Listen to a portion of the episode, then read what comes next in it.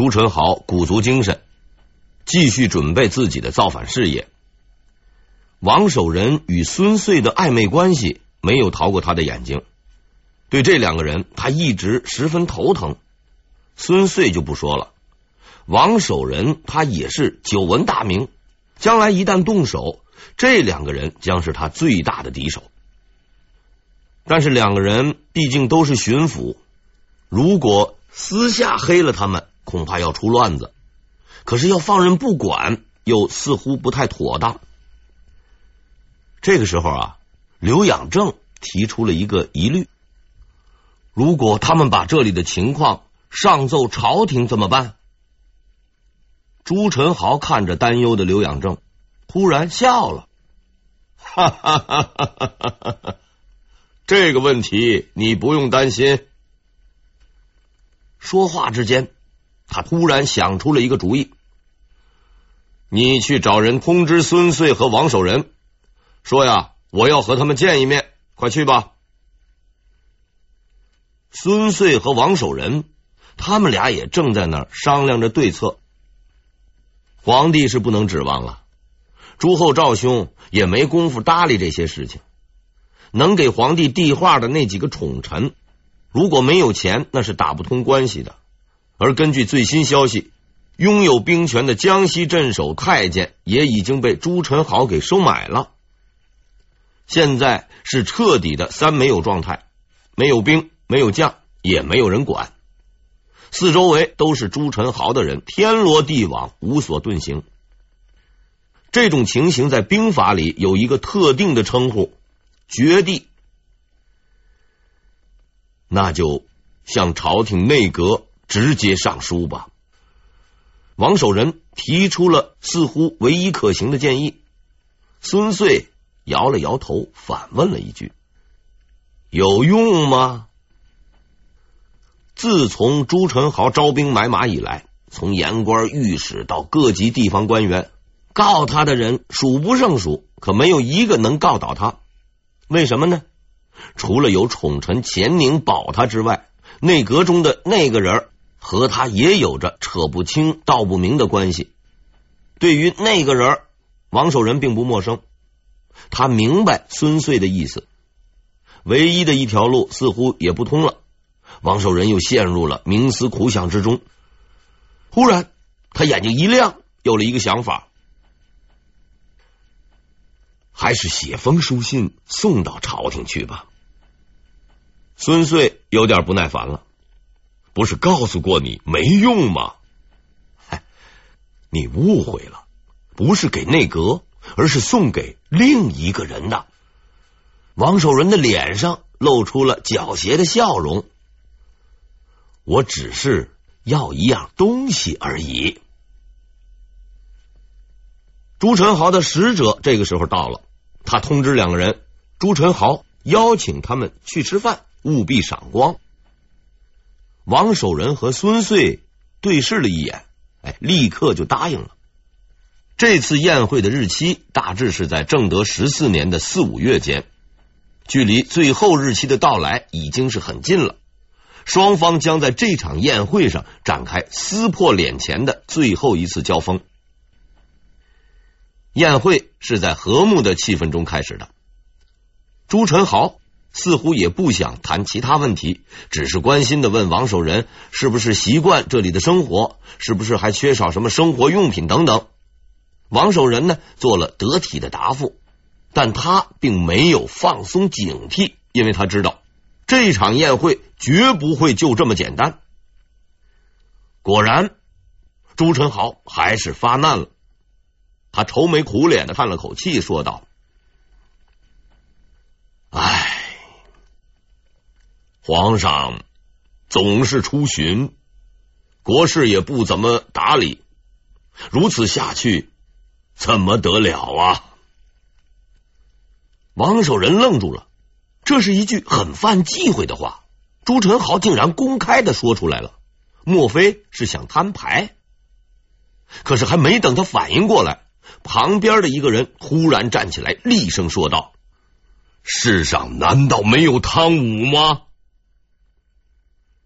这句话实在太要命了。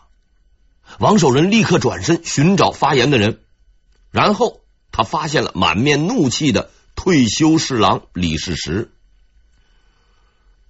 话都说到这个份上了，不能不还击了。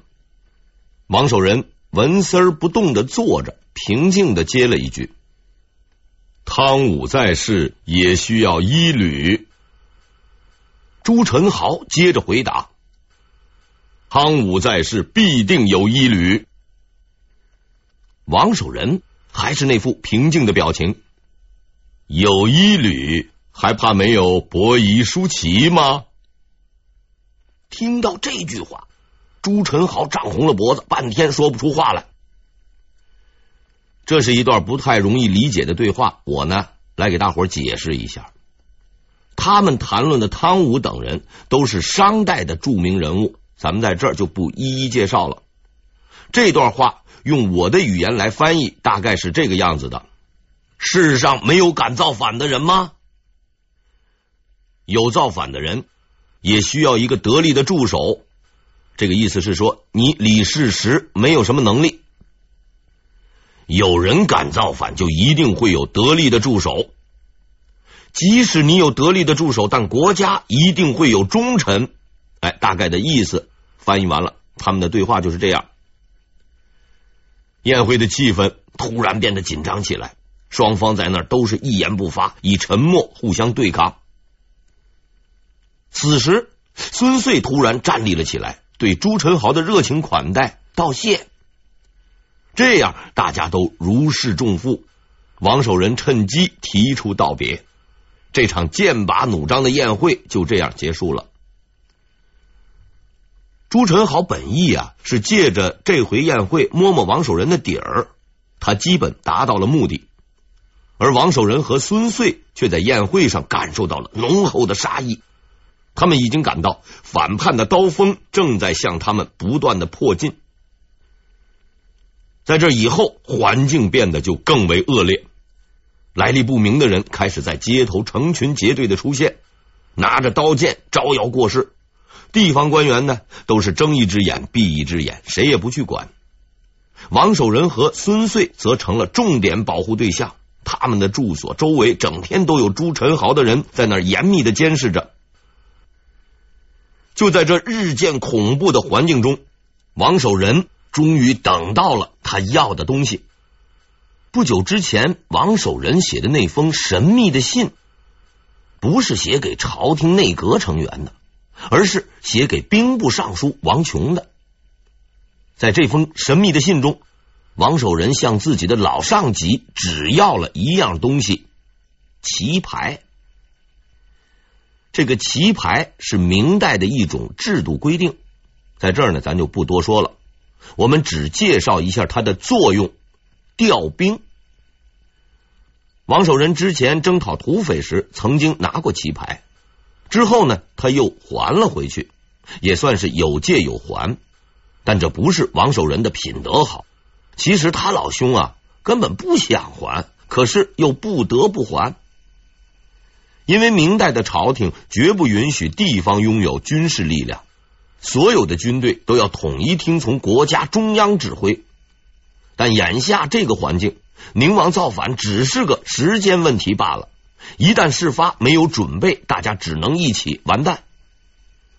所以王琼获利给了王守仁使用棋牌的权利。宁王实在太可怕了。宠臣中有人，内阁中也有人，朝中大臣很多都收过他的钱，而你和孙遂什么都没有，这是我唯一能提供的帮助，剩下的一切只能靠你自己了。得到了许可，拿了棋牌，王守仁十分高兴。可是当他跑到巡抚衙门告诉孙穗这个消息时，他的这位同乡没有丝毫的喜悦。孙穗整理了一下身上的官服，说了一句王守仁做梦也想不到的话：“你还是离开这里吧。”王守仁呆住了，他正想说点什么，孙遂却摆了摆手，说出了他必须离去的缘由。那个棋牌啊，现在还没用。王守仁恍然大悟，他们不过是两个小小的巡抚，对方却是藩王，总不能自己先动手吧？所以现在这个玩意儿还真是不能用。那么现在不能用，什么时候能用呢？很简单，宁王谋反的时候就能用了。谋反那不是搭台唱戏，到了那个时候，不肯屈服的孙遂必定是第一个被害者。王守仁彻底明白了，孙遂的意思是，他将在这里守着。直到宁王杀掉他为止，而在他死去的那一天，才是可以使用棋牌的时候。逃出升天的王守仁将拿起这件工具，起兵反抗，平定叛乱。孙遂是抱着必死的信念，把生的希望留给了王守仁，因为他相信王守仁一定能够完成平叛的重任。他所要做的只是从容赴死。那，你和我一起走吧。这似乎是一个两全其美的方法。呵呵，我是国家委派的江西巡抚，这里就是我的职责所在，死也要死在这里。王守仁没有多说什么，他理解。他尊重孙遂的这种选择，他整理好衣冠，郑重的向孙遂作揖行礼，然后大步离去。对着王守仁那渐行渐远的身影，孙遂大声说出了他此生最后的祝愿：“伯安，珍重啊！”伯安是王守仁的字。孙遂的判断是正确的，因为几乎就在同一时刻，朝中发生了一件事情，让朱宸濠的阴谋败露了。宁王朱宸濠一度很自信，因为他已经买通了钱宁、杨廷和等朝中位高权重的人。可是他没有想到，他的这番动作却得罪了一个更为强势的人，这个人就是江彬。江彬是武将出身，陪同朱厚照出巡北方，还参加了多次战斗，很受朱厚照的信任，红得发紫。钱宁呢，对此就不高兴了，因为他的特长只是拍马屁，而江彬则比他多了一门技术，不但能拍马屁，还能陪着皇上打仗玩。一来二去，两个人就成了冤家，互相在寻找对方的破绽。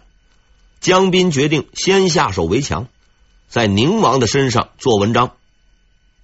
这个消息不胫而走，经过路边社的报道，越传越广。很多对乾宁不满的人也准备借这个机会下一剂猛药。恰好这个时候，一贯善于随机应变的杨廷和也感觉到不对了。照这么个搞法，宁王那边要出了大问题，到时候自己也跑不掉。他决定啊。解决这个难题，于是，在众人合力之下，朱厚照决定派人去警告一下宁王，让他呀老实一点。事实证明，杨廷和先生受人钱财替人消灾，还是很够意思的。他特意跟使者交代，只要把意思传达到就行了，没有必要把事情搞大。为了解决这件事情。杨廷和可以说是费尽了心机，用尽了脑筋，四处周旋。本以为能够天衣无缝的做到功德圆满，可惜呀，他还是疏忽了致命的一点：朱宸濠先生的心理素质不过关。当皇上派使者前来的消息传到南昌的时候，朱宸濠正在举办他的生日宴会。听到这件事情，他十分吃惊。当即停止宴会，找来了刘养正商量对策。面对着朱宸濠期待的目光，刘养正十分镇定，不慌不忙的对这件事情做出了客观科学的分析。朝廷中的关系都已经打通，而且一直无人通报此事，现在却突然派出使者前来，一定是有了大的变故，必须立刻行动，否则可能性命不保。事情紧急，刻不容缓，应该动手了。这刘养正啊，是个让人哭笑不得的家伙，读书没心得，进士也考不中。却整天是目空一切。杨廷和先生神童出身，考试成绩优秀，在官场混了二三十年，好不容易想了这么个辙，准备大事化小，却被这位仁兄插了一杠子，非要捅破天不可。这么看来，科举还真算是个能出人才的好制度。朱宸濠一听，紧张了。他相信了刘养正的说法，这是很正常的。以他的那个资质，也就能和刘养正这类人一块混了。朱宸濠决定造反了，但是在此之前，必须先解决孙遂这个令人头疼的人物，所以他特地的选定了谋反的日期，明天。明天是正德十四年六月十四日，这一天。孙遂和巡抚衙门的官员将要到王府祝寿，而那个时候将是动手的最好时机。第二天，孙遂带着他的巡抚班子来到了宁王府，一进府门，他就大吃一惊，因为在祝寿的会场，除了来宾以外，竟然还有另一群不该出现的人，几百个身穿闪亮盔甲、手持利刃的士兵。扑面而来的杀气让孙遂打了个寒战，他意识到今天可能要出事。很快，宴会的主角宁王出场了，他的脸上没有过生日的喜悦，却带着无尽的悲痛。他哭丧着脸，向在座的人开始诉说他痛苦的原因。我现在告诉大家。孝宗皇帝他抱错了儿子呀！大家都傻了。这种八卦猛料，您是怎么知道的？宁王兄看见大家都被镇住了，越发得意。好在太后发现了，现在他已经下诏让我起兵讨伐朱厚照，就是这么回事。大家知道了就行了。忽悠，您就接着忽悠吧。孙遂最先反应了过来，事到如今，他也不讲什么礼数了，两步跑到了宁王面前，伸出了手。太后的诏书呢？朱宸濠把眼一横，风度也不要了。你少废话！我现在要去南京，你识相的就跟我一起走。孙遂终于发火了。你嫌命长啊，还想让我和你一起造反？白日做梦！说完后，他立刻朝门外奔去，可又被侍卫给拦了回来。朱宸濠被孙遂激怒了，但片刻之间，他已恢复了平静，慢慢的走到孙遂面前，冷笑着说：“哈哈哈哈哈。”好吧，我成全你。此刻，随同孙遂一起来的官员们，除了按察副使许奎挺身而出大骂朱宸濠以外，其余的人都保持了惊人一致的态度，沉默。朱宸濠不以为然的挥了挥手，发布了命令：把他们两个带到城门外斩首示众。然后，他轻蔑的看着那些剩下的官员，亲切的询问：“还有谁呀？”等待他的仍然是一片死一般的沉默。在暴力和死亡威胁面前，沉默的永远是大多数。孙遂和许奎就这样被拉了出去，他们被带到了惠民门外，这个地方是行刑的地点。孙穗没有丝毫的慌乱，平静的对许奎说道：“事已至此，真是连累你了。”许奎肃然回答：“为国尽忠是我的本分，何出此言？”孙穗欣慰的笑了，他最后面向远方，低声说了一句。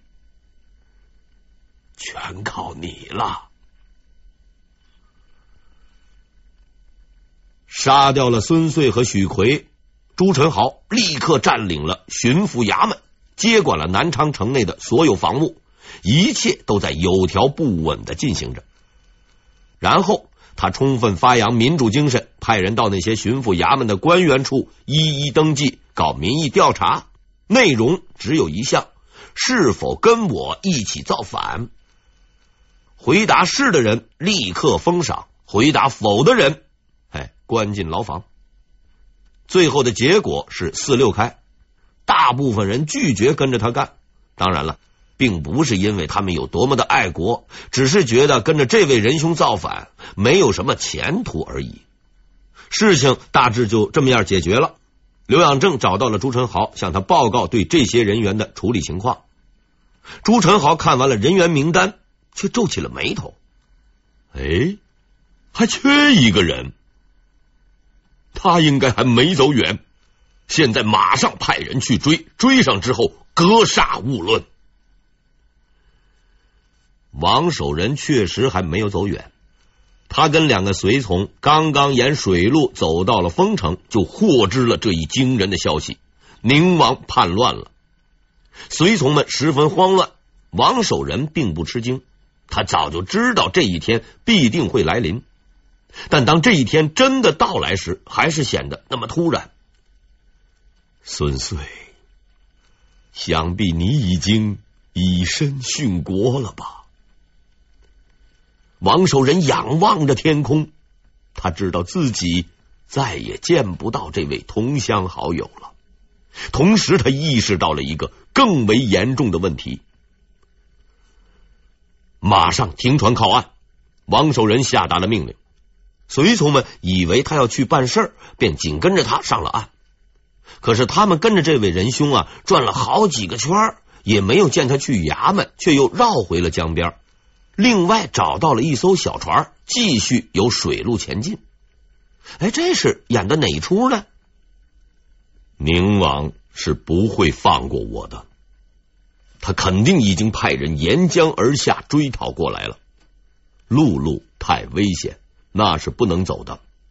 刚才我们上岸，不久后我们走陆路的消息就会传开，足以引开追兵。而我们的船是官船，目标太大，换成小船自然安全的多。随从们呆若木鸡的在那听着看着，平静的王守仁真是个。老狐狸呀、